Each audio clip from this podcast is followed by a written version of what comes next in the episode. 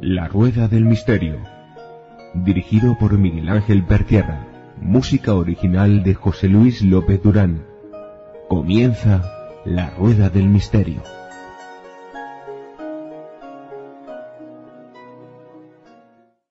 Hoy vamos a tratar un tema en la Rueda del Misterio, como siempre digo, eh, de un interés muy especial. Estamos aquí pues con un teólogo, criminólogo, eh, también colaborador de múltiples programas, eh, dirigió también el programa radiofónico Enigmas, ahora colabora también con La Rosa de los Vientos, director y editor del Ojo Crítico, tiene una, un blogspot muy interesante llamado El Archivo del Crimen, .blogspot.com. Él es Manuel Carballal y queremos darle las gracias y las buenas tardes, Manuel. Muchas gracias y buenas tardes aquí en la Rueda del Misterio. Hola, muy buenas tardes. De verdad te agradezco, eh, bueno, las facilidades que, nos has dado para, la grabación del programa y, bueno, tenemos muchísimos temas que tratar y vamos a ver si podemos comprimir este tiempo, espacio eh, para poder hacerlo. Quería preguntarte, Manuel, para empezar, eh, ¿cómo surge este blogspot de, del archivo del crimen? Pues en realidad el archivo del crimen tal y como, como se puede consultar ahora en, mi blog, en Manuel Carballal, blogspot.com, es la herencia del primer archivo del crimen, el archivo del crimen.com, que inició eh, Pilia Bijón, una compañera criminóloga hace ya muchos años, sobre todo especializándose en los eh, psicópatas y en los psicóticos seriales, en los asesinos en serie eh, de estas categorías, pero eh, especialmente vinculados con el mundo del misterio.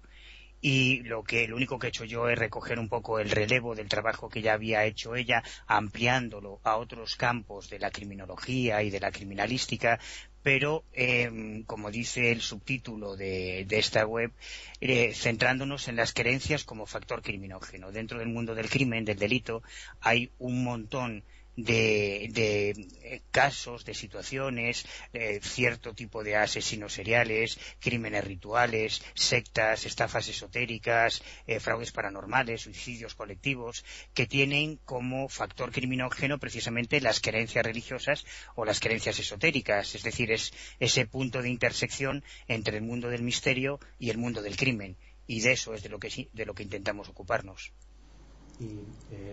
Manuel, eh, a mí me gustaría eh, conocer mm, desde tu punto de vista como criminólogo en general, yo sé que, que quizás es muy difícil eh, teorizar porque múltiples son las causas, pero ¿cuál podría ser la base de que un asesino, una persona, una persona de, de, a pie, un día pues mm, se convierta en un asesino en serie?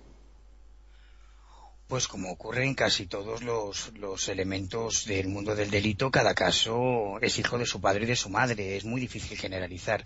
Hay una imagen muy estereotipada por culpa de, del cine y de las novelas eh, policíacas, del asesino en serie, más bien del psicópata como alguien especialmente inteligente, glamuroso, atractivo, y no es así. Eh, dentro de la historia de los asesinos seriales, de los asesinos en serie, que no es lo mismo que los asesinos múltiples, que los spree killers, o sea, hay eh, un asesino en serie, según digamos que la clasificación ortodoxa y tradicional, es aquel que comete dos eh, o tres, más de tres asesinatos sin relación con las víctimas y sin que las víctimas estén relacionadas entre ellas en un periodo de tiempo entre un crimen y otro. Eso sería un asesino en serie. Y dentro de esos seriales mm, hay también dos clases, dos catalogaciones, siguiendo un poco la... Ahora el, tema es más complicado, pero la clasificación ortodoxa y tradicional, por un lado estarían los psicópatas y por otro lado estarían los psicóticos.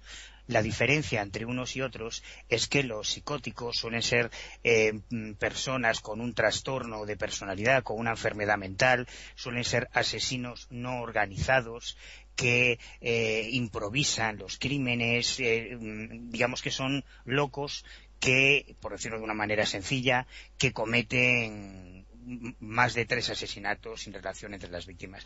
Pero los psicópatas la psicopatía es un desorden de la personalidad, no es una enfermedad mental, sino que se caracteriza por la falta de empatía, la falta de sensibilidad del criminal o del delincuente o del enfermo, del psicótico, con las, con las, del psicópata, perdón, con sus víctimas. Eh, no todos los psicópatas, de hecho hay un número altísimo de psicópatas que conviven con nosotros, no todos los psicópatas eh, llegan a matar hay muchos psicópatas que se caracterizan precisamente por esa falta de empatía, por convertirse en grandes políticos, banqueros, jefes tiranos. Dentro del mundo de la violencia de género hay muchos casos de, psicópatas que terminan maltratando a sus cónyuges, pero no todos los psicópatas son asesinos en serio. como ves, es un tema bastante más, más, amplio y puede haber muchísimas razones para que alguien mate e incluso mate serialmente. La verdad es que muchos son los casos que tú recoges aquí en esta fantástica página eh, del archivo del crimen, donde, bueno, mm, me gustaría tratar algunos algunos de los casos, no quizás los, más importantes, sino, bueno, algunos que me han llamado muchísimo la atención, como la llamada La Bestia de Rostov, un asesino en serie, ah, eh, de nada más de, exactamente, de nada más que 53 crímenes en 10 años. Me parece una, una barbaridad. Bueno, ya uno es algo terrible, pero bueno, nos gustaría que nos contase un poco la historia de, esta bestia de Rostov. Sí, Andrei Chikatilo, hasta que apareció Nobrienko y otros, ostentaba el dudoso honor de ser el mayor asesino en serie de la historia. Y su caso es fascinante desde muchos aspectos, desde el punto de vista histórico, desde el punto de vista. ¿Te está gustando este episodio? Hazte fan desde el botón Apoyar del podcast de Nivos. Elige tu aportación y podrás escuchar este y el resto de sus episodios extra. Además, ayudarás a su productor a seguir creando contenido con la misma pasión y dedicación.